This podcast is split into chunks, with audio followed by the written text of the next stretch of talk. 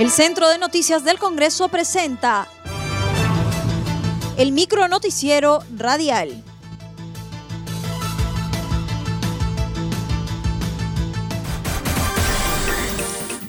¿Cómo están? Les saluda Anaí Suceda. Hoy es viernes 13 de noviembre y estas son las principales noticias del Congreso de la República.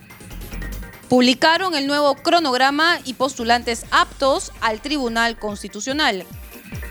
En comisión especial de selección de candidatos aptos para la elección de magistrados del Tribunal Constitucional, su presidente, Rolando Ruiz Pinedo, informó que el martes 10 del presente se ha publicado en diferentes medios escritos el nuevo cronograma y las personas aptas que postularán a esta institución el día de anteayer, martes, martes 10. Se ha publicado en el diario oficial El Peruano, en el diario El Comercio y en la página web de la Comisión Especial el nuevo cronograma que ustedes tienen, lo tienen ahí y la relación de personas aptas para ser postulantes. De esta forma, damos cumplimiento a lo dispuesto por el artículo 17 de nuestro reglamento de la Comisión Especial, que además, que además, que además este, es específico para este tema.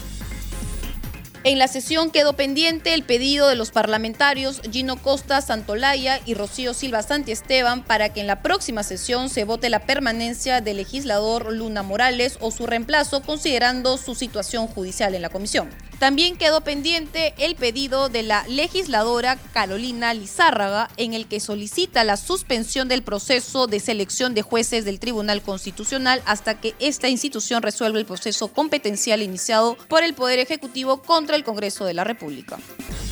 Parlamentarios de diversas bancadas opinaron sobre la elección del primer ministro Antero Flores Arauz.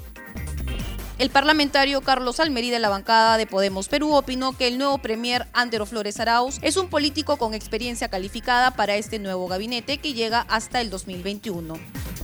En principio yo soy un hombre que creo en la gerontocracia, en la gerontocracia griega del poder de los viejos y los sabios deben son los que deben gobernar. Y bajo ese precepto creo que Antero Flores es un hombre que ya ha trajinado bastante en política creo que podría ser un excelente presidente del Consejo de Ministros para este corto periodo, con la experiencia que él tiene, y que pueda convocar además personas que sean calificadas con experiencia para formar este gabinete complementario, ¿no? Porque es solamente de ocho meses o nueve meses. A su vez, el legislador de Acción Popular, Ricardo Burga, consideró como acertada la decisión adoptada por el mandatario Manuel Merino de designar al doctor Antero Flores Arauz como primer ministro por su amplia trayectoria política. Resaltó que su labor ayudaría a la agenda del gobierno, entre ellas las elecciones electorales para el 2021. Yo creo que es una decisión muy acertada del presidente Merino de convocar a una figura política de trayectoria nacional que ya ha sido parlamentario, ha sido presidente de la, Cámara de Diputados, ha sido ministro de Estado, ha sido presidente del Congreso. Entonces creo que es una persona con mucha cintura política, como se dice en el ¿no? Entonces este creo que va a ayudar mucho al presidente Merino en esta gestión de transición con miras a llevar un proceso electoral totalmente transparente, diáfano, que se va a realizar el 11 de abril y cuál ha sido ratificado por el propio presidente Merino, ¿no? Y hacer la transferencia ordenada a quien el pueblo decida en las elecciones del próximo año. En tanto, el congresista Jorge Pérez de la bancada de Somos Perú saludó la decisión del mandatario de designar al doctor Antero Flores como primer ministro por los dotes políticos producto de su experiencia política.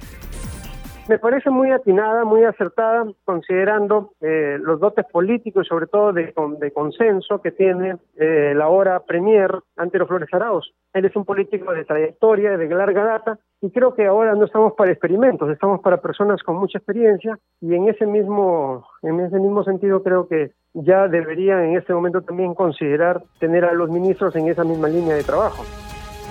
El parlamentario José Núñez del Partido Morado se mostró confiado que el primer ministro Antero Flores va a consensuar con la sociedad civil y el Congreso de la República. Presupuesto General de la República debe reactivar el sector salud. El parlamentario Jorge Pérez de la bancada de Somos Perú indicó que se tiene que considerar en el presupuesto general de la República la reactivación en el sector salud por las brechas existentes. Eh, sin embargo, que eso eh, dejaría de tener solamente eh, una, mm, una posición política que es que no se considere en el presupuesto anual de la República que vamos a aprobar en estos próximos días, donde se tendría que considerar que una reactivación en salud no solamente va desde una buena perspectiva o de una buena, un buen diálogo. La situación concreta es que tenemos grandes brechas en salud a nivel de infraestructura, de equipamiento y de recursos humanos. Y creo yo que este es el momento para poder reactivar la economía desde esta cierre de brechas.